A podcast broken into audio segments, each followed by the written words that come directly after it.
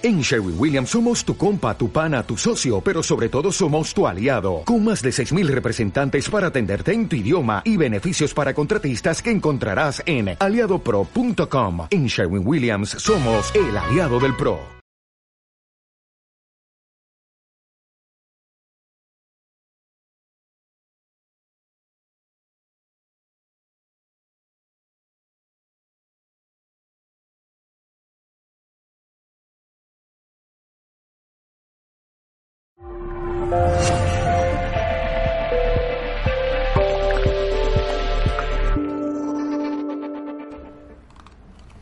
Saludos de nuevo familia, bienvenido querido mundo de parte de todo el equipo de Mindalia Televisión. Tenemos el auténtico placer de empezar en este momento un nuevo directo con Jaime Sanders, que viene a compartir con nosotros una sin duda interesante conferencia titulada Liderazgo minimal menos es más. ¿Quién es nuestro invitado? Pues es de México y es un apasionado además de la educación, le gusta enseñar y transmitir el aprendizaje de manera sencilla, divertida y que tenga punch, que tenga impacto.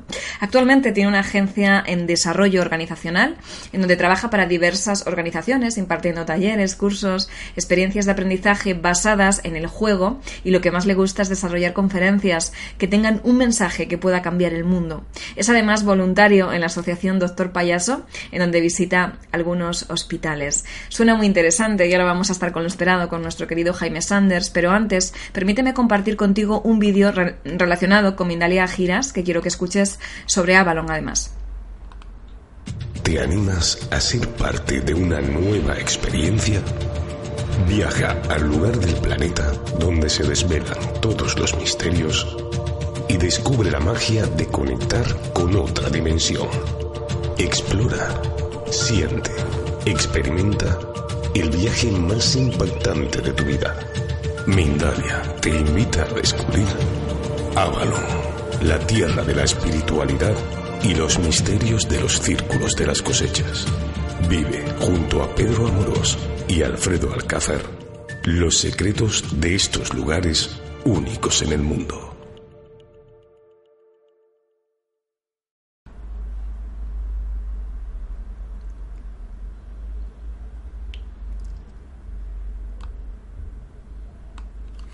Pues lo dicho, te animamos a participar en este gran viaje a balón con Pedro Amorós y Alfredo Alcázar, de la misma manera que te voy a animar en este momento a que seas mago de Mindalia, protagonista y utilices, por supuesto, todas las vías que tienes a tu disposición para compartir tus preguntas y tus comentarios con nosotros. ¿Cómo hacerlo? A través del chat, esa página en blanco que tienes en tu pantalla y que estamos deseando que tú llenes. Escribe la palabra pregunta en mayúsculas al inicio de la cuestión, seguidamente el país desde el cual nos estás viendo y a continuación el texto de la pregunta que finalmente le trasladaremos en la segunda parte del programa a nuestro querido invitado. Otra vía de nueva incorporación que quiero que utilices, que es muy útil y que además nos interesa mucho escuchar la vibración de tu voz. Hazlo a través de audios de WhatsApp, a través de mensajes de voz al siguiente teléfono. Más 34 si estás fuera de España, 675-999-249. Más 34 675-999-249. Justo en este momento te lo voy a poner a través del chat para que te resulte más fácil enviarnos eh, tu pregunta a través de una nota de voz.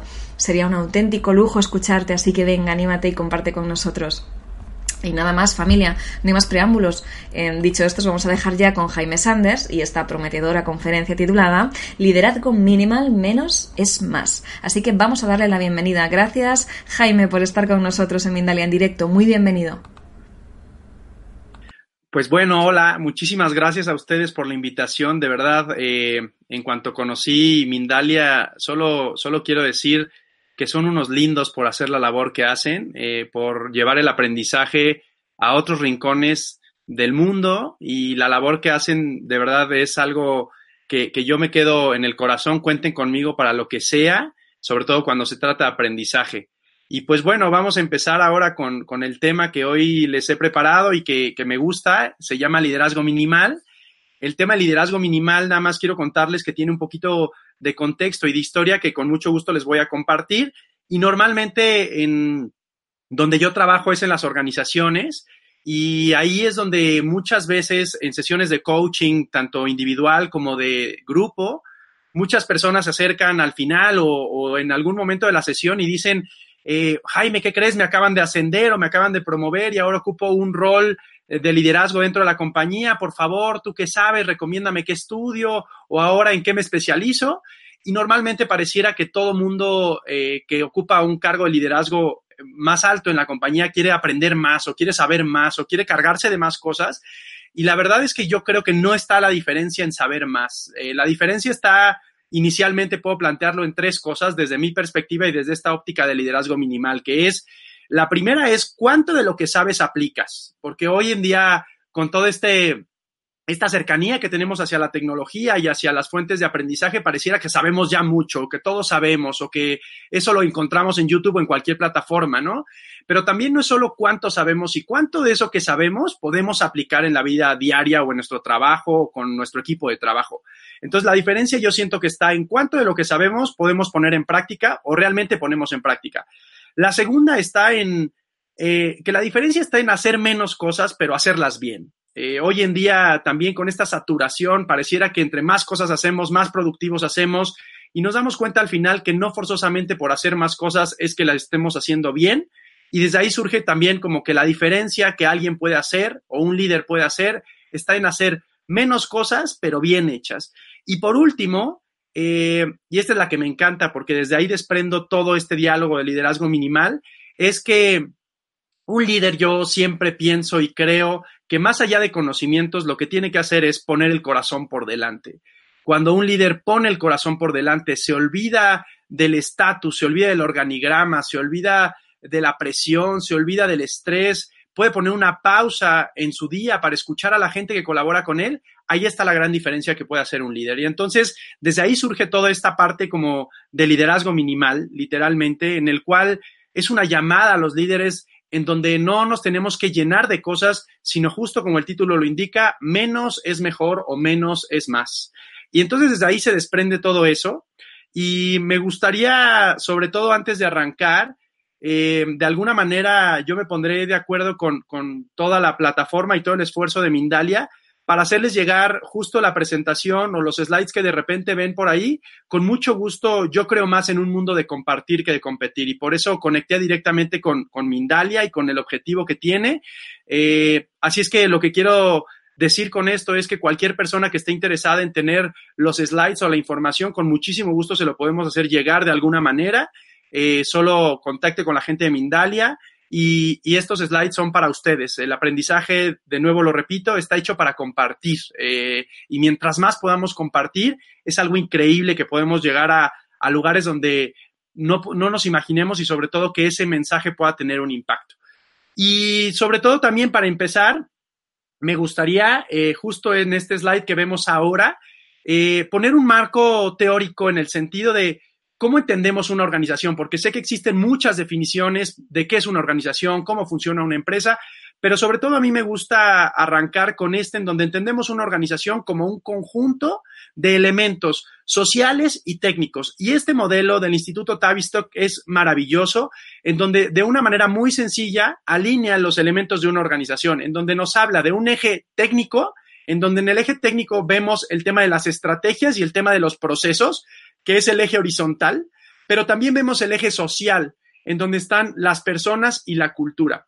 Y lo más bonito de este modelo es que no solo están los elementos de manera aislada, sino que los elementos están unidos y el éxito o fracaso de una organización va a depender de la interacción de estos elementos, es decir, va a depender de la interacción de las personas con la estrategia, de la estrategia con la cultura, de la cultura con los procesos y los procesos con las personas y se repite nuevamente para generar un círculo virtuoso. Y cuando hablamos de eso es que la mayoría de las organizaciones hoy en día ponen mucho hincapié en este eje técnico, es decir, todo el tiempo invierten mucho en desarrollar las estrategias y los procesos. Y pareciera que por arte de magia, si nosotros tenemos desarrolladas las estrategias y los procesos, todo lo demás va a funcionar. Y se nos olvida un pequeño gran elemento que es que trabajamos con personas. Aunque a algunos todavía les parezca increíble, aunque algunos todavía estén esperando eh, la invasión de los robots o como queramos, pues todavía trabajamos con personas y las personas no funcionan igual que los procesos ni que la estrategia. Muchas organizaciones de repente dicen, ya tenemos lista la estrategia, esta va a ser, ya tenemos listos los procesos, por favor les pedimos a todos que se alineen a los procesos y pareciera que dan como un enter y pareciera que ya todo va a funcionar mágicamente y se dan cuenta de que de repente algo no sale bien. Por ahí de medio año, justo a estas alturas que estamos viviendo ahora, entre junio y julio, de repente se vuelve a reunir el comité directivo o quien fuera y de repente dice algo no está sucediendo, no estamos llegando a la meta, no estamos cumpliendo la estrategia y pequeño gran detalle, hemos descuidado a las personas. Y obviamente el descuidar a las personas tiene una repercusión directa en la cultura, que es este sistema de creencias o valores que compartimos y que nos dan sentido, y que obviamente cuando hay una desalineación del tema cultural o del tema de la cultura organizacional, se empieza a romper el tema de la estrategia, por lo tanto, los procesos no se siguen de manera adecuada.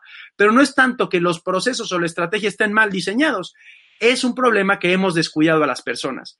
Y cuando hablamos de que las empresas descuidan a las personas, pareciera la verdad bastante como elevado, bastante pues como en el aire, porque no es que la empresa cobre vida, o sea, cuando hablamos de quién es en la empresa, quién descuida a las personas, pues desafortunada o afortunadamente las personas responsables de cuidar por el bien de las otras personas, es decir, de su equipo de trabajo, son los líderes. Y entonces aquí nos enfrentamos con un problema muy grave que es cuando en la empresa se descuida a la persona, el principal responsable es el líder. El líder es quien descuida a las personas. Y entonces, ¿por qué les pongo todo este marco teórico? Al ver todo esto, una de mis principales insights o de mis principales hallazgos fue tenemos que regresar a lo esencial, tenemos que regresar a lo básico. Es decir, el líder se tiene que bajar de su nivel jerárquico o como queramos llamarle y ponerse al nivel y al servicio del equipo de trabajo. Y entonces de ahí, buscando por otros lados, me encontré con esta maravillosa corriente del minimalismo, eh, en donde en el minimalismo básicamente es ir a lo esencial. El minimalismo eh, me refiero a la corriente arquitectónica o de diseño, en donde simplemente eh, en el minimalismo lo que se busca es que con menos elementos se dé más valor o se vea más o sobresalga más lo que queremos.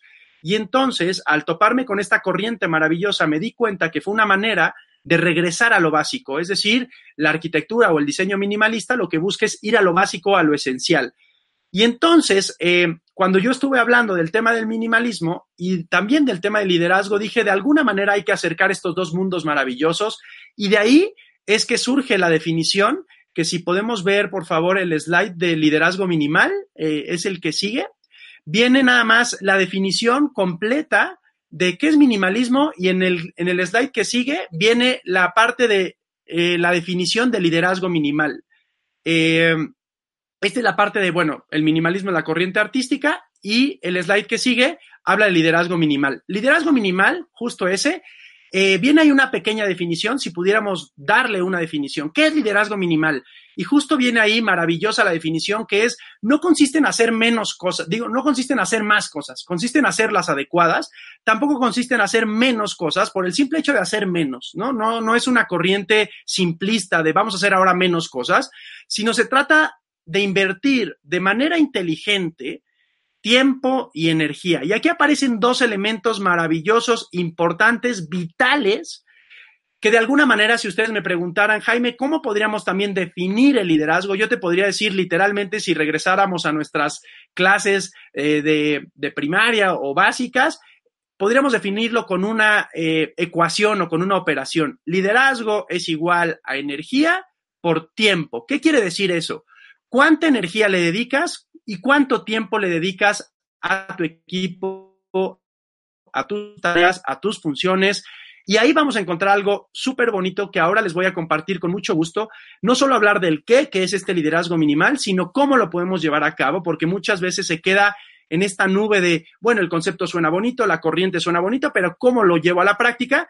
Y a partir de este momento en la presentación les voy a presentar varios conceptos que desde mi perspectiva nos podrían ayudar a llevar a cabo esta corriente de liderazgo minimal en sus organizaciones, en su vida o donde ustedes quieran. Entonces, el primero, el primer elemento que habla el liderazgo minimal es eh, menos enviar y más encontrar, que es el siguiente slide, nada más para que lo vean.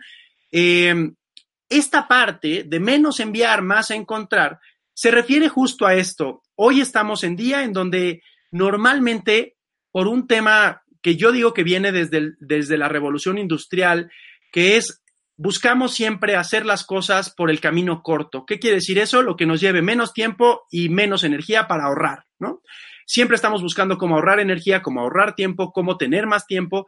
Y esto es una corriente que, que yo creo que ha hecho mucho daño no solo a las organizaciones, sino a las relaciones personales, en donde hoy en día, por ejemplo, todo lo enviamos y menos eh, nos encontramos. Y entonces la tendencia de liderazgo minimal habla de menos enviar y más encontrar. ¿A qué se refiere eso?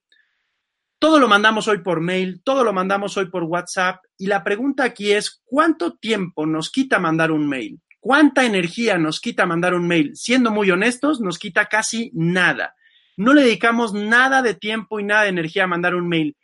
Para convocar, por ejemplo, a una reunión de mi equipo de trabajo, es muy sencillo mandarles un mail masivo donde convoco a todos.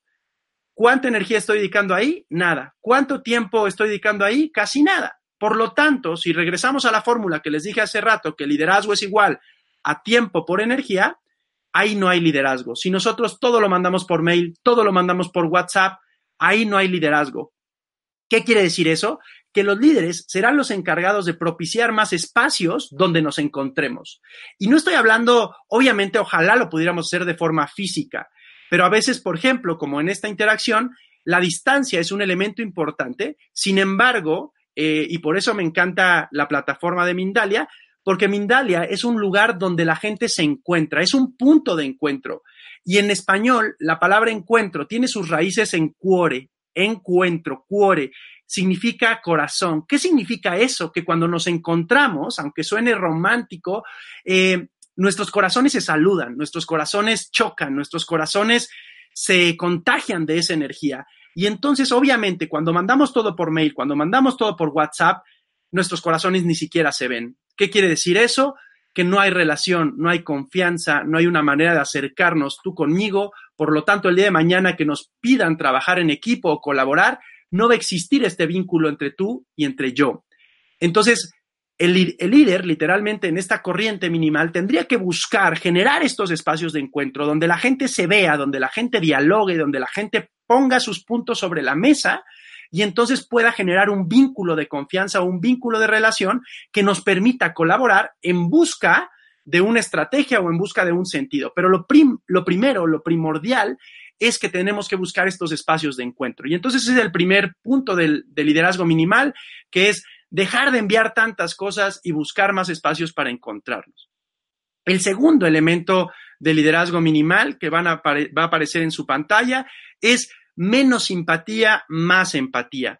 Normalmente buscamos, y sobre todo, pues bueno, eso es más que sabido en estas eh, culturas latinas, siempre tenemos una broma, siempre tenemos algo jocoso que decir, y nos preocupa más quedar como los simpáticos del grupo a hacer una labor específica de entender quién es la persona que está frente a mí. Y en las oficinas, en los espacios de trabajo, los líderes normalmente también hacen lo mismo. ¿Qué quiere decir eso? Que buscan hacerse más los simpáticos, los chistosos, que realmente entender quiénes son las personas que trabajan con ellos. Y si nosotros todo el tiempo estamos buscando ser simpáticos, nos estamos perdiendo la maravillosa oportunidad de entrar al mundo de la empatía. La empatía requiere silencio, la empatía requiere escucha, la empatía requiere sentir, la empatía requiere dejar de estar bromeando todo el tiempo. Eh, Freud, alguien muy reconocido en el mundo, decía que el exceso de la broma es una fuga de la realidad. Esta gente que todo el tiempo está buscando una broma o algo sin es que también hay una desconexión importante de lo que estamos viviendo, hay una desconexión real del momento o de la circunstancia que estamos viviendo. Entonces, dejar de ser simpáticos también nos ayuda a conectar a nosotros con nosotros mismos, que esa es una parte importante, pero también si yo quiero entender quién es la persona que está frente a mí, independientemente del área que ocupe, el puesto que ocupe, quien sea, si yo quiero realmente ponerme en su lugar o entender quién es esa persona, debo de buscar la posibilidad de de ser menos simpático y volverme mucho más empático. En este caso, los líderes como tal, como la corriente se llama liderazgo minimal, algo que tendríamos que buscar hacer es dejar de todo el tiempo propiciar la broma y entender quién es esa persona que trabaja conmigo, de fondo, de corazón, realmente sentir quién es ese otro que está ahí enfrente, que colabora conmigo, que trabaja en el mismo equipo. Y obvio, como se los dije hace ratito, tenemos que buscar el camino largo, no el camino corto. ¿Cuánta energía nos quita ser simpáticos? Pues nada. ¿Cuánta energía eh, requiere ser empático? Muchísima. El ser empático es algo que realmente desgasta, que requiere poner todos mis sentidos al servicio de la otra persona. Y por eso nos cuesta tanto trabajo. El siguiente elemento que, habla el, liderazgo minimal es menos E y más OO. Este es un punto súper bonito que a mí me quedó marcado desde mi época de estudiante, porque normalmente cuando, cuando estás en un, en un entorno educativo, cuando tú estás estudiando, es muy normal, sobre todo acá en México, no sé cómo funciona en todo el mundo, pero me imagino es igual porque, porque a todos nos cuesta el mismo trabajo. Cuando participa alguien, la gente está tan desconectada en el salón de clases que cuando alguien participa, lo que nos importa es hacer la broma, como comentábamos en el punto pasado. Entonces, algún compañero participa y el grupo o el entorno lo que hace es un uh, y ese uh acaba de tirar la iniciativa de un espacio creativo, de un espacio de innovación, de un espacio donde nos atrevemos a hacer algo, porque el uh cala tan fuerte o pega tan fuerte dentro de nosotros que la próxima vez que alguien nos diga, a ver, por favor, ahora, por ejemplo, Estefanía que nos decía, por favor, los invito a participar en la plataforma de Mindalia, bueno, aquí es porque es a distancia y no te estamos viendo, pero si fuera presencial, mucha gente se desconecta porque tiene miedo a este temor social de poder participar y que el entorno, de alguna manera simbólica o verbal, le haga, uh, y este uh, eh, realmente es un elemento que tira cualquier iniciativa de creatividad e innovación. De hecho, hay una estadística importante que dice que el 80% de las ideas muere gracias al entorno. ¿Qué quiere decir eso? Que los líderes, regresando al tema del liderazgo minimal, que los líderes tenemos que buscar la manera o tienen que buscar la manera de generar entornos creativos, entornos que propicien este, que la gente se atreva a decir su punto de vista, a decir su idea, a que la gente no corra riesgo. El problema es que cuando yo me siento vulnerable, cuando yo siento que corro riesgo con mi equipo de trabajo o en una reunión, jamás voy a poner mi idea sobre la mesa, porque no voy a permitir que el entorno me haga, que el entorno ataque mi idea. Y entonces, por el otro lado, el liderazgo minimal lo que dice es menos uh, más o, y el o es normalmente lo decimos cuando nos equivocamos, pero si nos equivocamos es que lo estamos intentando. Si decimos, oh, es que realmente a lo mejor nos dimos cuenta que nuestra idea no era tan buena como pensábamos, pero porque la pusimos sobre la mesa, porque la desafiamos y porque la, la idea surgió para ver si esto tiene una continuidad. Entonces, la búsqueda que tenemos que hacer los líderes es generar estos espacios donde la gente se sienta en paz, donde la gente se sienta en confianza, de dar ideas para que esas ideas puedan germinar en algo mucho más grande. Cualquier proyecto grande, o sea, sobre todo cualquier proyecto que crece, nace de una idea pequeña, que si esa idea ni siquiera nos atrevemos a ponerla sobre la mesa, difícilmente crecerá. El siguiente punto de liderazgo minimal es eh, menos cargo y más a cargo. Sobre todo, justo a lo mejor como, como empecé hablando en esta parte, cuando la gente va creciendo en las organizaciones y va ocupando un nivel cada vez mayor, la gente eh, está más interesada por el cargo que ocupa, por aparecer en, en el organigrama. A la gente me he dado cuenta que le encanta poner cosas en sus tarjetas de presentación, en sus firmas electrónicas, les encanta poner cosas antes de su nombre y ponen CEO y si pueden poner más cosas, ¿no? Maestro, licenciado, y luego más CEO, más CFO, más no sé qué tantas cosas. Si nos interesamos más por el cargo, descuidamos a la persona. Y ojo, estoy hablando a la persona, a nosotros como persona. ¿Qué quiere decir eso? Antes de ser CEO, antes de ser director de finanzas, antes de ser director legal, antes de ser cualquier título profesional, eres una persona que tiene un nombre y que esa persona es la que nos interesa, por la que nos tenemos que eh, poner toda nuestra atención. Cuando nos interesa más el cargo que ocupamos, cuando nos, nos interesa más la pirámide, la jerarquía, la organización como tal, descuidamos a nuestra persona. Por lo tanto, descuidamos a las personas que colaboran con nosotros. Por lo tanto, este, este punto de liderazgo minimal de decir menos, que nos interese menos el cargo y más la gente que está a cargo, es un llamado a poner atención en la gente que colabora con nosotros. Eh, tenemos gente a cargo y esa gente es nuestra responsabilidad que, que vaya creciendo, que se sienta eh, literalmente en confianza, que se sienta con las ganas de aportar. Eso es una responsabilidad del líder. Si el líder solo está viendo la parte jerárquica, la parte del título, la parte de qué lugar ocupamos, de qué área somos, en qué posición nos encontramos, descuidará de manera importante a la gente que colabora con ellos. Y también importante entender una cosa, cuando vamos creciendo en la jerarquía, ligando un poco con el punto anterior, que hablaba un poco de la innovación y de la creatividad, cada vez la gente que ocupa, este, y eso es una parte que a lo mejor a los líderes o a la gente que está en una posición más arriba en las organizaciones no le va a parecer mucho, pero es algo real, a mayor jerarquía, peores ideas. La gente que ocupa mayor jerarquía tiene peores ideas. Y esto no es una fórmula que se cumpla, es que es algo normal. Para tener buenas ideas, para generar innovación, para generar creatividad, hay que, dar, hay que dedicarle tiempo, hay que dedicarle cariño, hay que dedicarle un espacio. Y lo que menos tiene la gente con mayor jerarquía, desafortunadamente en las organizaciones, es tiempo. Y entonces, si nosotros no dedicamos tiempo en nuestra agenda, a decir, de aquí a acá me voy a dedicar un tiempo para generar un nuevo proyecto, mi idea lo más seguro es que sea muy mala.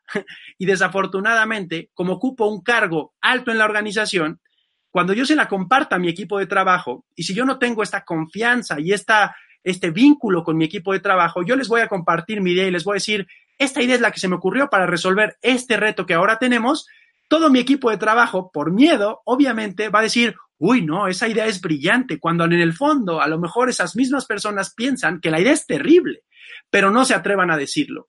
Y nunca se van a atrever porque no existe este vínculo, no existe esta confianza. ¿Cómo voy a confiar en el líder que todo me manda por mail, que no genera espacios de encuentro, que simplemente es chistosito, busca ser simpático, que no se interesa por mí, que se interesa más por su puesto? No hay vínculo. Por lo tanto, nunca me voy a atrever a decir que su idea es terrible, que su idea es pésima. Entonces, Aquí es una parte importante. No por ser el jefe significa que los jefes tienen las mejores ideas. A veces los jefes, perdón, pero tienen las peores ideas. Y entonces, bueno, esto nos da pie al siguiente punto de liderazgo minimal que quiero compartir con ustedes, que es menos juntas y más juntas. Y aquí es importante a lo mejor dejar un poquito más tiempo el slide, sobre todo porque es importante que vean el juego de letras y palabras que están. A, propósito, en menos juntas, las dos puntitos están arriba de la N para generar una carita triste, una carita aburrida, eh, una carita que no tiene ganas. Y por el otro lado, cuando hablamos de más juntas, los dos puntitos están arriba de la U para generar una carita feliz. ¿Qué quiere decir eso? Hoy en día, casi nadie quiere ir a juntas, que son las juntas de arriba, las juntas aburridas. Hay una estadística importante que dice que la mayoría de las reuniones el 80% del tiempo es consumido por el 20% de la población. ¿Qué quiere decir eso? Que la mayor parte del tiempo solo hablan dos personas o una persona. ¿Y quién es esa persona normalmente? El jefe.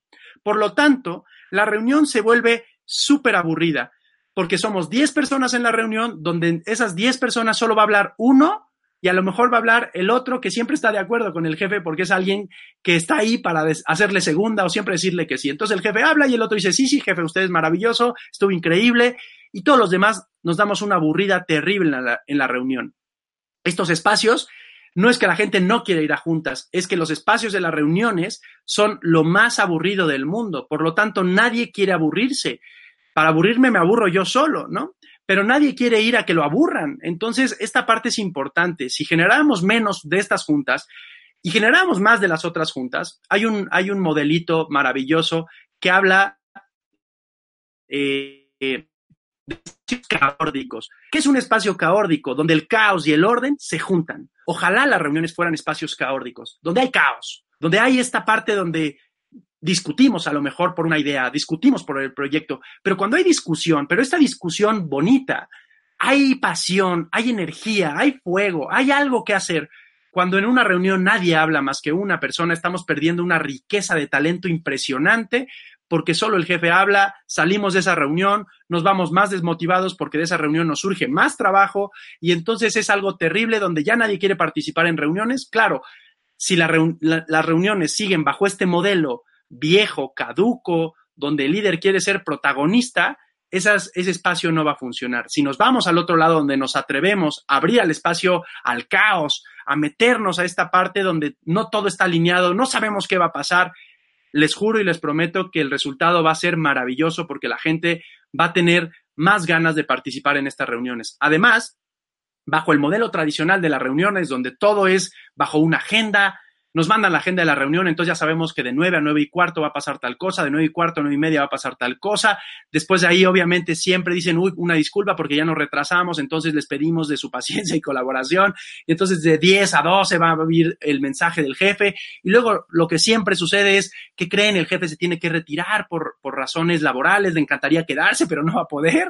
Y entonces se retira el jefe y, este, y seguimos la reunión como si nada, cumpliendo una agenda el cerebro, cuando, hay, cuando es tan, tan acartonado y tan cumplir una agenda, el cerebro se presiona, por lo tanto no piensa. Por lo tanto, cuando hay una reunión y te piden ideas creativas, lo que menos vas a encontrar es ideas creativas, porque para una idea creativa se necesita de tiempo, de espacio, de esparcimiento, de ir a otro lado y regresar. Eh, hay, una, hay un término en, en, inglés que es maravilloso, que utilizan algunas organizaciones que dicen que las juntas deberían de ser un call to adventure, es decir, un llamado a la aventura, donde no tendría que estar resuelto lo que va a pasar a la junta, donde te convoco a la reunión, eh, te digo cuál es el reto, te vas, lo piensas y regresas con ideas y entonces platicamos sobre las ideas que pensaste. El cerebro así funciona. El cerebro no trabaja bajo presión. El cerebro no funciona bajo presión. El cerebro se cohíbe cuando está bajo presión. Entonces, bueno, es una invitación a generar menos juntas con el viejo esquema, con el esquema tradicional, en donde no pasa nada, donde todo es aburrido, y generar más espacios caóticos con este orden un poco entendido, en el cual surgen ideas maravillosas. El siguiente punto de liderazgo minimal es un punto que hoy está afortunadamente cobrando más sentido y más moda, por decirlo de alguna manera, que es menos multitasking y más monotasking. Hacer una cosa, pero hacerla bien. Luego la gente cree que el hacer muchas cosas es más productivo y, entonces estamos haciendo muchísimas cosas, ¿no? Todo el tiempo por acá mandando un mail, pero respondiendo también un WhatsApp, pero diseñando algo, pero hablando con una persona. Y entonces, obviamente, cuando estamos haciendo eso, tenemos que entender algo básico, que es todos los seres humanos tenemos una capacidad limitada de poner atención. Y cuando nuestra atención está en muchos puntos, se nos fuga la atención, se nos fuga la energía. ¿Qué quiere decir eso? Que entonces nos damos cuenta al final del día que todo hicimos, que hicimos muchas cosas, pero a lo mejor todas están mal hechas. Y entonces es algo importante. La gente cree que por hacer muchas cosas es más productivo. Cuando a lo mejor, si regresamos a esta tendencia del monotasking, que hoy también es llamada en el mundo el tema del mindfulness, que es atención plena a una cosa, Estoy mandando un mail, me concentro en mandar ese mail el tiempo que requiera. Voy a hablar con una persona, dejo todo lo que estoy haciendo. Si, si a lo mejor hay personas que se resisten al, al ser multitasking, lo que sí les puedo decir es que cuando estamos dialogando con una persona, cuando esa persona requiere de nuestra escucha, de nuestra empatía, en la escucha y en la empatía no hay multitasking tengo que estar ahí para ti. Por eso valoramos tanto a una persona que sabe escuchar, porque la persona que sabe escuchar deja todo, hasta pone una pausa mental, es decir, deja todo en lo que está pensando y que está haciendo y está ahí para nosotros. ¿Qué quiere decir eso? Esto es una llamada a cualquier líder a dejar lo que estén haciendo para poner atención a la gente que colabora con ellos. Cuando están en una reunión, no por ser el jefe tiene derecho a usar el teléfono, el teléfono no sirve cuando estoy frente a una persona. Por eso nos sentimos tan mal cuando estás hablando con una persona y la otra persona voltea a ver el móvil o voltea a ver el teléfono y entonces en tu cabeza surge una idea de decir, me está poniendo atención, no me está poniendo atención. Hay un estudio últimamente que están haciendo que dice que una relación entre dos personas, sea comercial o sea personal, baja un 80% en su rendimiento cuando el teléfono aparece sobre la mesa. Porque hay gente súper linda que dice, uy, tengo aquí el teléfono, pero está boca abajo. No, no, no, no, no, es que no importa si está boca abajo o está boca arriba, ahí está el teléfono. Por lo tanto, la conversación que estamos teniendo tú y yo va a bajar un 80% el rendimiento que pudiera tener nuestra conversación. Entonces, les recomiendo no sacar el teléfono, ni siquiera ponerlo en la mesa, aunque esté boca abajo, aunque esté en silencio. El simple hecho de sacar el teléfono nos desconecta mentalmente con el vínculo y con la relación que estamos generando con la otra persona. Entonces, más allá del teléfono, no el teléfono, esta es una invitación también a hacer una cosa pero bien hecha y una cosa a la vez. Hay muchos ejercicios maravillosos del tema de mindfulness que recomiendan para romper la rutina, porque hay muchos eh, movimientos que ya tenemos muy mecánicos, desde cosas muy sencillas como lavarnos, por ejemplo, los dientes con la mano que normalmente no lo hacemos. Porque cuando lo hacemos con una mano que ya dominamos, es más, ni siquiera registramos que estamos haciendo eso y entonces pensamos que por dominar el movimiento podemos hacer algo más, porque está muy fácil cuando a lo mejor tendríamos que intentar hacerlo con la otra mano, en este caso yo que soy derecho, con la mano izquierda, y veremos que nos cuesta trabajo, pero el que nos cueste trabajo significa que toda mi atención está puesta en que me estoy lavando los dientes, por lo tanto no estoy haciendo otra cosa. Y eso también ayuda, y eso está demostrado por el tema de mindfulness y de atención plena, que pongo una pausa mental. Desafortunadamente, hoy cada vez ponemos menos pausas mentales. Y de ahí nos lleva al otro punto, de liderazgo minimal que habla de dos términos que están en inglés, que ya los utilizan algunas eh, organizaciones, sobre todo en Estados Unidos, de donde nacieron estos términos, que es menos headcount y más headcount. Tomando en cuenta que en inglés headcount es como conteo de cabezas, pudiéramos traducirlo literalmente, pero es el conteo de la gente, cuando una persona ocupa un número en la organización. Y por el otro lado, heart count, hablamos del corazón. Sé que suena muy romántico también, pero cuando hablamos de que la gente deja de ser un número para ser un corazón que está latiendo constantemente dentro de mi organización, entiendo de raíz que la persona que está frente a mí no es un número, no es una posición, es una persona que piensa, que siente y por lo tanto está ahí con una necesidad importante que hay que entender cuál es esa necesidad que tienen esas personas. Y aquí hay un elemento importante. Normalmente la gente o los líderes o los jefes ponen atención en los resultados. Tienes que lograr este resultado, tienes que llegar a este número, tienes que vender tanto y hablamos de cifras, de datos, de números, de estadísticas. Pero se nos olvida algo importante que por favor pongan mucha atención para que no se me pierdan en este hilo de la conversación. Cuando yo hablo del resultado, no solo el resultado se da por sí solo. ¿Qué quiere decir eso? Cuando yo le digo tienes que vender tantas unidades o tienes que llegar a tal meta, no es que la persona vaya a llegar por default y no es que la persona vaya a hacer algo para no llegar, es que hay un trasfondo, como si fuera un iceberg, en donde solo vemos la puntita del iceberg. Del iceberg. ¿Qué quiere decir eso? Que el resultado, abajo del resultado, está impactado por, lo que la persona hace. ¿Qué quiere decir eso? La persona hace algo, por lo tanto llega o no llega a ese resultado. Pero eso qué hace? ¿Por qué está impactado? Por lo que esa persona siente.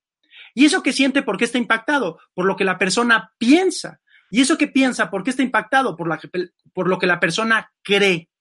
Entonces, cuando una persona llega o no llega a los resultados, no es que la persona sea buena o mala, es que a lo mejor abajo de ese logro hay algo que está haciendo, por algo que está sintiendo, por algo que está pensando. Por poner un ejemplo ampliamente, si una persona se está divorciando en este momento o está pasando por un momento complicado de su vida, las emociones que eso lleva a lo mejor no son las mejores para llegar a una meta. Por lo tanto, esa persona de ninguna manera va a llegar al resultado. ¿Cómo llegaría al resultado? Cuando el líder lo acompañe en ese proceso por el cual está pasando la persona y por lo tanto va a ser mucho más fácil transitar por todo esto que siente, por todo esto que piensa, por lo tanto va a estar canalizado en una actividad propia que está haciendo y por lo tanto va a llegar o va a faltarle poco para llegar a un resultado que estamos esperando. El siguiente punto, nos faltan dos puntos más de liderazgo minimal, que es menos presión y más pasión.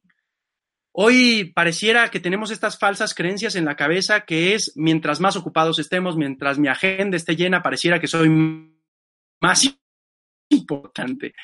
Y descuidamos la pasión con la cual estamos haciendo las cosas. Sí, dime, dime. ¿Ok? Perfecto. Sí, sí, excelente.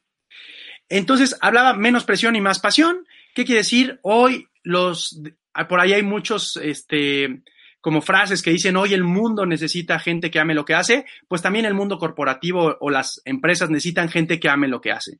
Por último, vamos al último punto de liderazgo minimal, que es menos prisa y más sonrisa. Cuando andamos todo el tiempo con prisa, nos desconectamos del mundo, nos desconectamos de la gente, nos desconectamos de todo.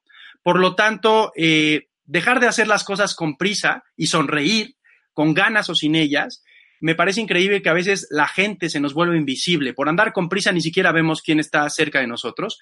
Y bueno, ¿cómo poner una pausa a la prisa? Sonriendo. Y la sonrisa es una manera como de agradecer lo que tenemos, donde estamos. Y obviamente la sonrisa es contagiosa, la sonrisa nos lleva a un esquema y a un panorama de trabajo mucho más lindo, mucho más bonito. A todo el mundo nos gusta trabajar con gente que sonríe y desafortunadamente a veces pareciera que el mundo laboral está peleado con la sonrisa. Y pues bueno, esto es básicamente el tema de liderazgo minimal que quería compartir con ustedes. A continuación aparece rápido un slide en donde es una invitación a hacer menos cosas eh, y más cosas de las otras. ¿Qué quiere decir?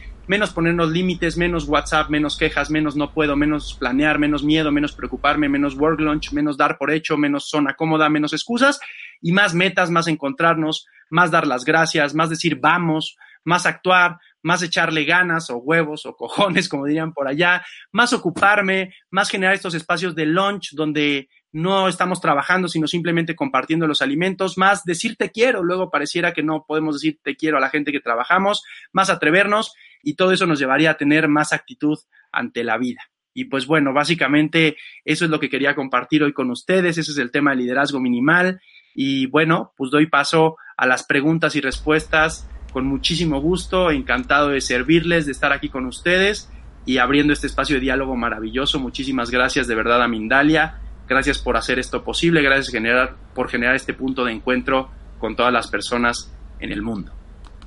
Muchas gracias, Jaime, por lo compartido, por tu energía, por tu generosidad y por, y por esta charla tan completa que nos has brindado y que nos, y que nos ha aportado tanto. Gracias. Ahora vamos a ir, como dices, a ese tiempo de preguntas, pero me gustaría antes recordar a nuestra familia nuestro viaje a Avalon y los círculos de las cosechas con el reconocido especialista y escritor Pedro Amorós y el cofundador de Mindalia, Alfredo Alcázar. Todavía están disponibles las últimas plazas para este viaje a Avalon que será del día 16 al 23 de julio del 2019, así que reserva ya tu plaza como dos vías a través de la página web www.mindalia.com o a través del teléfono que te digo a continuación, más 34 si estás fuera de España, 670037704 Avalon y los círculos de las cosechas. Es un viaje a los lugares más mágicos, espirituales y misteriosos del mundo, en el que realizaremos experiencias capaces de transformar tu vida, como conexiones con otras dimensiones, rituales, descubrimientos, contactos, todo todo esto te espera en el viaje a Avalon y los círculos de las cosechas, que como decíamos será del 16 al 23 de julio del 2019, es decir, ya este mes corre, date prisa y reserva ya tu plaza en www.mindalia.com o en el teléfono más 34 67003 7704. Y ahora sí, Jaime, si tú estás listo, pues vamos con alguna pregunta de nuestros espectadores. Por ejemplo, la que nos dejaba desde México Elizabeth Brenda. Ella decía, ¿crees que el tener carácter fuerte y ser de sangre fría te hace ser un buen líder? ¿O es un requisito para llegar a tener un buen puesto o un buen cargo? Pues bueno, eh, me parece una pregunta importante, ¿no? Pareciera que también para ocupar un rol de líder tenemos que fortalecer nuestro carácter. Y yo creo que que en, ese tema específico yo creo que no, es requisito tener carácter fuerte para ser un líder. Yo creo que más bien es responder a tu necesidad, a tus talentos y potenciarlos. Eh, si yo no soy de carácter fuerte, eh, pues simplemente seguro tendré otros talentos. Y ahora también, y por qué no decirlo y aprovechando la pregunta, la gente que tiene carácter fuerte a veces se aprovecha. Yo siento que la gente que tiene carácter fuerte a veces dice, uy, ya saben que yo tengo mal carácter o carácter fuerte, entonces ya saben a lo que se atienen. Y esas amenazas creo que no deberían de caber en un espacio laboral o en un espacio de vida, ¿no? Simplemente es cómo con estos a lo mejor tips o estos puntos que hoy les compartí de liderazgo minimal, teniendo carácter fuerte, o sea, no se necesita eh, más bien para ser lindo no se necesita tener carácter fuerte, o bien, siendo eh, alguien que tenga carácter fuerte puede ser lindo. O sea, lo que quiero decir es que cómo podemos acercarnos a las personas con carácter fuerte o sin carácter fuerte. Más allá de eso es cómo puedo generar vínculo y confianza con las personas. Pues muchas gracias, Jaime. No solamente llegaba alguna pregunta, sino que también nos dejaban comentarios mientras te iban escuchando, como por ejemplo el de Keila Avilés, dice, me encanta el mensaje de compartir y no competir, que esto lo decías al inicio de la charla. Más mensajes, por ejemplo, nuestra Laura Ayala decía, la falta eh, de una asignatura en los colegios, universidades, o sea, como que faltan los colegios la asignatura de educación emocional. El liderazgo está muy de la mano de la autoestima. Por tanto, si no hay educación emocional, estamos dando golpes en el agua sin nada. ¿Tú qué opinas sobre esto, Jaime? Pues mira, del primer comentario eh, me parece, sí, yo soy fiel creyente y voy y soy un embajador del mensaje de que el mundo sería más bonito si nos dedicáramos más tiempo a compartir que competir. Yo siento que si algo tiene jodido a este mundo es el exceso de competencia. En todo lugar nos ponen a competir y aparte esta, esta competencia que tira al otro, que, que lastima al otro. En todo caso, a la gente que le encanta ser competitiva y para que no se me vayan a ir encima, la palabra competencia viene de competente. ¿Y qué quiere decir eso? Que te vuelvas más competente tú, pero contigo, ¿no? Hay gente que solo está buscando a las personas que tienen cerca para, para molestar, para meterles el pie y eso es algo verdaderamente terrible. Y por el otro lado, el tema de la inteligencia emocional es un tema que seguramente, y por mucho que he visto en Mindalia, hay varias conferencias maravillosas que, abordan más completo el tema, ¿no? Y que habría que invitar a, que lo vieran. Pero, pero sobre todo, obviamente es algo que debe de empezar desde abajo, desde, desde la infancia, el tema de la inteligencia emocional, que se liga con la autoestima y que además después se liga con el, con el tema del liderazgo, ¿no? Desafortunadamente hay muchos líderes que, que no tienen autoestima y que tienen esta inteligencia emocional ni siquiera vista. O sea, y eso es algo alarmante. O sea, piensan que todo lo resuelven con la cabeza, que ellos están en su puesto por el tema de lo que saben, por la posición que ocupan, y descuidan que son una persona que siente, que piensa, y por decirlo de alguna manera bonita, que tienen corazoncito, ¿no? Y, pareciera que solo somos un cuerpo, o sea, una cabeza con patas, y nos descuidamos el cuerpo, descuidamos la emoción, y a favor de que existan en la escuela cada vez más materias o asignaturas que, inculquen este amor propio y esta inteligencia emocional. Fíjate, Jaime, relacionado con los líderes, también nos decía Marta Artunduaga, decía, hola, creo que la gente confunde que la persona al mostrar como líder, entonces a él le depositan todas las responsabilidades, todas las, ideas y como que responde por todo. Y ella dice, creo que eso no es. ¿Tú, tú estás de acuerdo con esto? Mira, muchos, muchos líderes, como decimos en México, eh, se curan en salud. O sea, ¿qué quiere decir eso?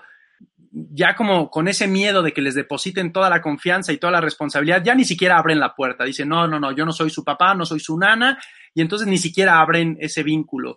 Me parece que llevarlo al extremo, es decir, donde todo el equipo deposita todo el peso en el líder, también es, es algo que enferma, pero yo sí siento, y ahí sí a lo mejor eh, difiero un poco en el sentido de que el líder, por eso el liderazgo es tan pesado, por eso hoy en día existen tantos jefes, pero pocos líderes, es algo real, o sea, todo el mundo quiere ocupar el cargo de jefatura por las responsabilidades, por el sueldo, por lo económico, pero no por, por la como por el tema que lleva o conlleva, por la responsabilidad que conlleva. Por eso el liderazgo cansa, por eso el liderazgo eh, te hace tener ojeras, por eso el liderazgo te tira el pelo, por eso el liderazgo te hace no dormir, pero bueno, ese es el precio del liderazgo. ¿Quieres ser líder? Pues a lo mejor te va a costar y a lo mejor te va a costar mediar con problemas que no son los tuyos, pero que hay una responsabilidad o corresponsabilidad, porque a fin de cuentas, si yo quiero que esa persona llegue a su resultado, o como equipo queremos llegar al resultado, no nos podemos descuidar como personas. Y entonces, obviamente, ¿quién es ese vínculo o esa cercanía? Pues el líder. Y desafortunadamente, a lo mejor no te estoy diciendo que te vuelvas nana, ni psicólogo, ni terapeuta de nadie. Hay problemas que a lo mejor nos rebasan, pero sí a lo mejor el líder puede ser un perfecto vínculo para buscar ayuda. Muchas preguntas nos, siguen llegando. Vamos a una muy interesante que nos llegaba Jaime desde Venezuela, de la mano de Gladys Arte. Decía, menos es más en todos los sentidos. Dice entonces, eh, ¿por qué tanto estudio si al final el potencial está dentro, en el corazón?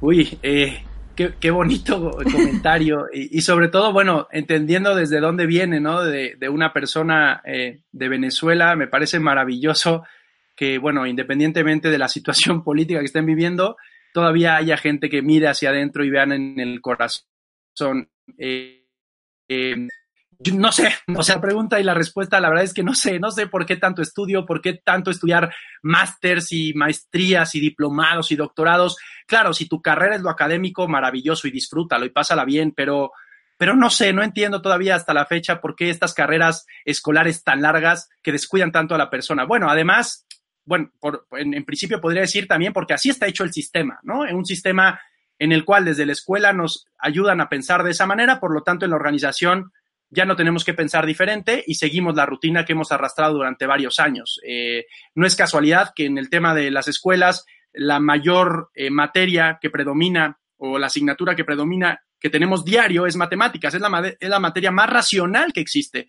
¿no? Y, obviamente el sistema educativo es un sistema racional.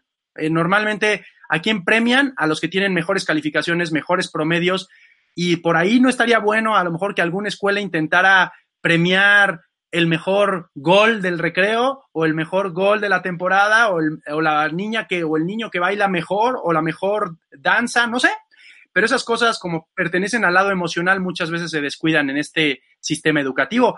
Pero bueno, yo creo no todo está perdido, ¿no? Habría que insistir a que el sistema educativo integre cada vez más estas materias emocionales, pero también no dejar todo en la escuela y, y desde casa inculcar este amor propio, este amor emocional, este amor por las artes, por los deportes, por lo, por lo manual, por, por todo esto que a lo mejor nos llena como seres humanos. Gracias, Jaime. Recta final del programa y me gustaría transmitirte todavía tres preguntitas porque las veo útiles, así que vamos a ver si podemos conseguirlo, ¿vale? Seguro que sí. Venga. Vamos con Anuti desde Toronto. Dice, tengo un trabajo de diseñadora y otro en una tienda, pero en este luego me discriminan por ser mexicana. Pero yo siempre sonrío. ¿Qué hago para no sentirme mal?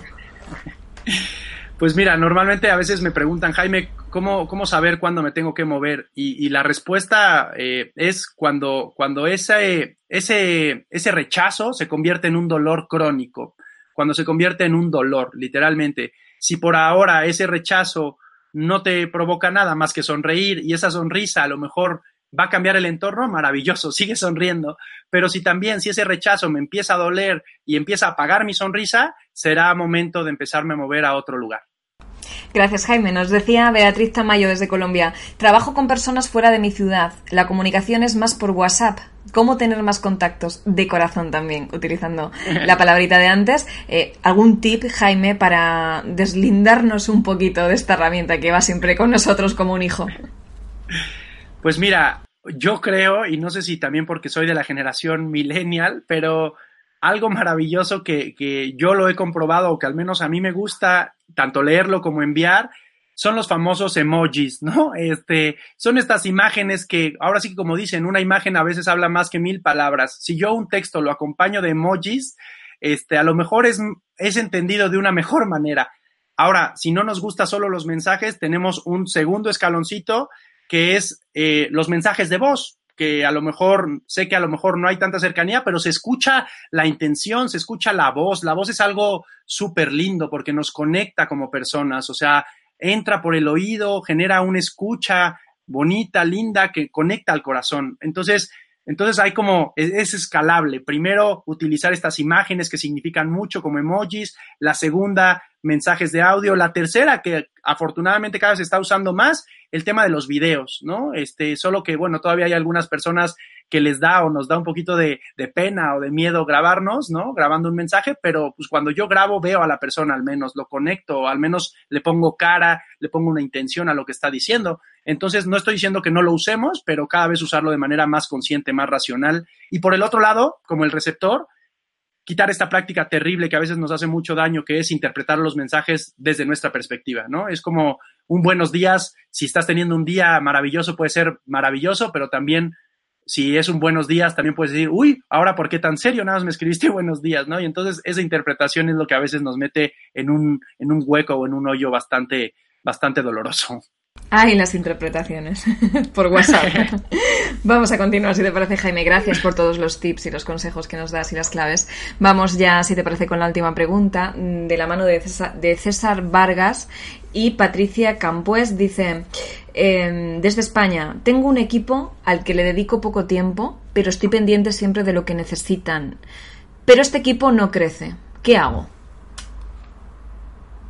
Uy, este, yo sí, eh, que creo existe una relación muy directa entre a veces los equipos de trabajo y, los hijos, ¿no? En casa. Eh, a veces, por ejemplo, y, pongo la analogía para, terminar como de, describir el ejemplo, a veces yo creo como padre que, que, que, estoy atendiendo a mi hijo como él necesita, ¿no? Y que a veces estoy al pendiente de mi hijo.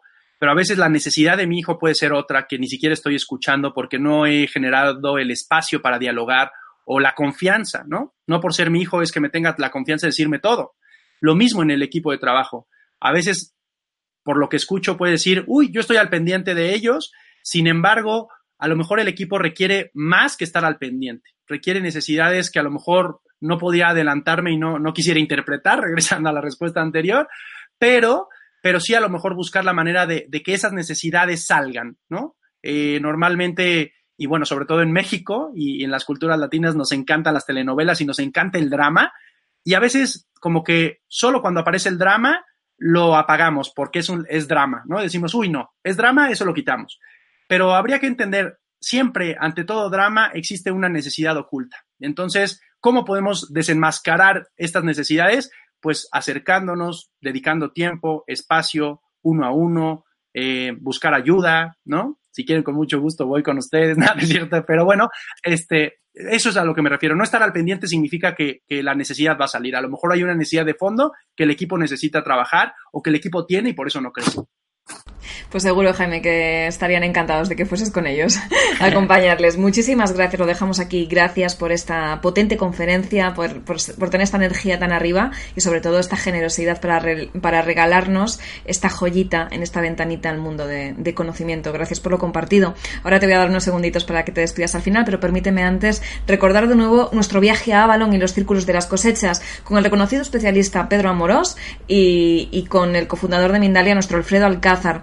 Todavía están disponibles, aunque ya queda muy poquito tiempo, pero seguimos eh, teniendo disponibles las últimas plazas para el viaje a Avalon del día 16 al 23 de julio de este mes, del 2019. Reserva ya tu plaza a través de dos vías en www.mindalia.com, que es nuestra web, o en nuestro teléfono eh, más 34 si nos contactas desde fuera de España 670037704 Avalon y los círculos de las cosechas. Será un viaje a los lugares más mágicos, más espirituales y misteriosos del mundo en el que vamos a realizar experiencias que van a transformar sin duda tu vida, como conexiones con otras dimensiones, rituales, descubrimientos, contactos. Todo esto te espera en el viaje a Avalon y los círculos de las cosechas del 16 al 23 de julio de, este año, del 2019, este mes. Así que corre, date prisa que estás a tiempo y reserva tu plaza en www.mindalia.com o en el teléfono más 34 desde fuera de España 670 03 7704. Te animo a que te apuntes y te recuerdo también que si quieres ayudar al mundo, a través de Mindalia voy a pedirte pequeños gestos que van a suponer, como sabes, un gran bien para muchas personas. Dándole un me gusta a este vídeo, dejándonos debajo del mismo un comentario de vibración positiva o si no lo estás suscribiéndote a nuestro canal de Mindalia Televisión en YouTube. Debes saber que haciéndolo, por supuesto, estás colaborando con nosotros, con Mindalia y a la vez con la humanidad, porque vas a, a conseguir que vídeos como este, como el de Jaime, lleguen a muchas, muchas más personas en todo el mundo. Jaime, fíjate, te abrazaron personas de distintos lugares del mundo, como México, Venezuela, Colombia, España, Ecuador, Puerto Rico, Estados Unidos, sin duda entre otros que me dejo por el camino. Y ahora un segundito para ti para que te despidas de nosotros. Pues bueno, nada más, no me resta más que agradecer. Una de las cosas que más me ha abierto puertas en la vida es ser agradecido y de verdad agradecido de corazón con Mindalia por todo el esfuerzo que existe atrás de todo lo que hacen. A ti, Estefanía, muchísimas gracias por estar al pendiente siempre de todo, te lo agradezco de corazón. Y de nuevo, pues una invitación, como ya lo hizo Estefanía, a que comenten, a que compartan, para que este mensaje pueda llegar a más lugares. Y de verdad, muchísimas, muchísimas gracias.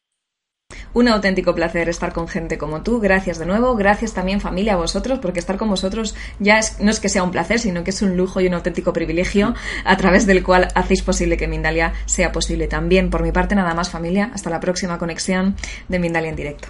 Adiós.